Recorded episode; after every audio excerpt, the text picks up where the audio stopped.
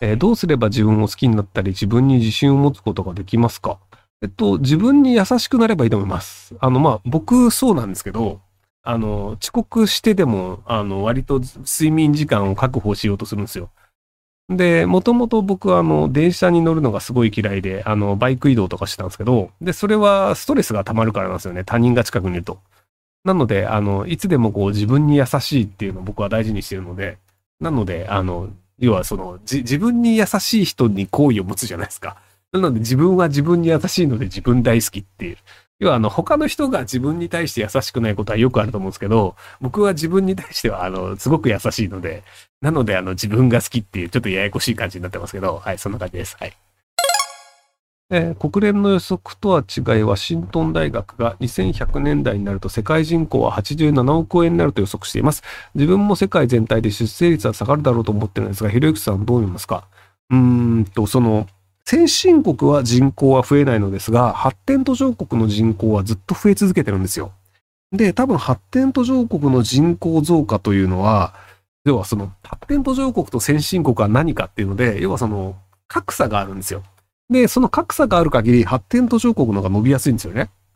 で、その先進国が最近その給料伸びないよねとかって言われてるんですけど、なんで伸びないかっていうと、発展途上国今めちゃくちゃ伸びてるんですよ。だか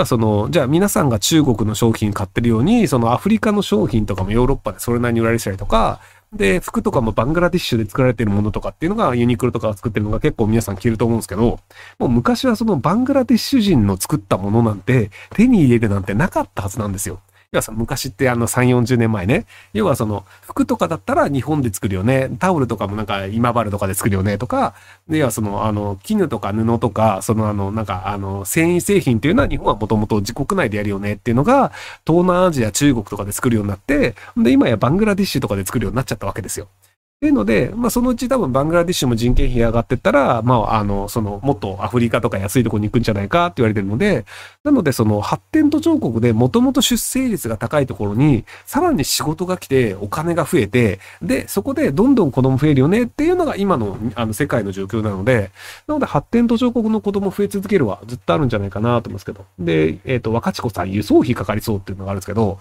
あの、輸送費安いんですよ。っていうのは、あの、前回、あの、えっ、と、なんだっけ？あの、その前、あの、その前回の放送で、あの、輸送費が安いので、なかなかあの、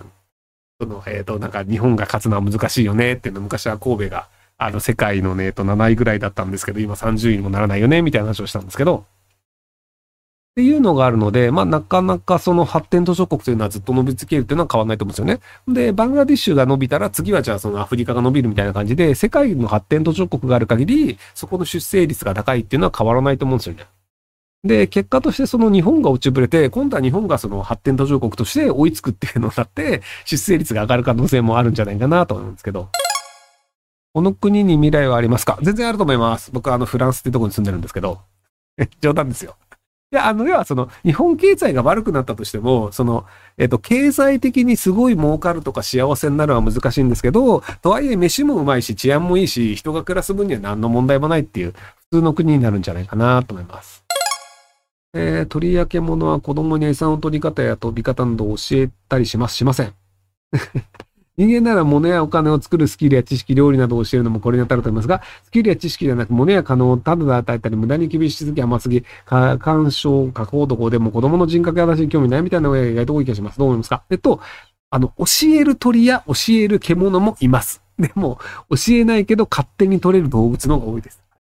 なので、あの、いや、例えばあの、狼だったりとか、あの、集団的な狩りをする動物は割と教えがちなんですけど、あの、鳥とか鶏とか、別にあの、教えたりしないんですよ。あの、もう本能でそのままなんとなくこう、つついて食えるものは食うし、食えないものは吐き出すっていうのを自動的にずっとやり続けるだけなので、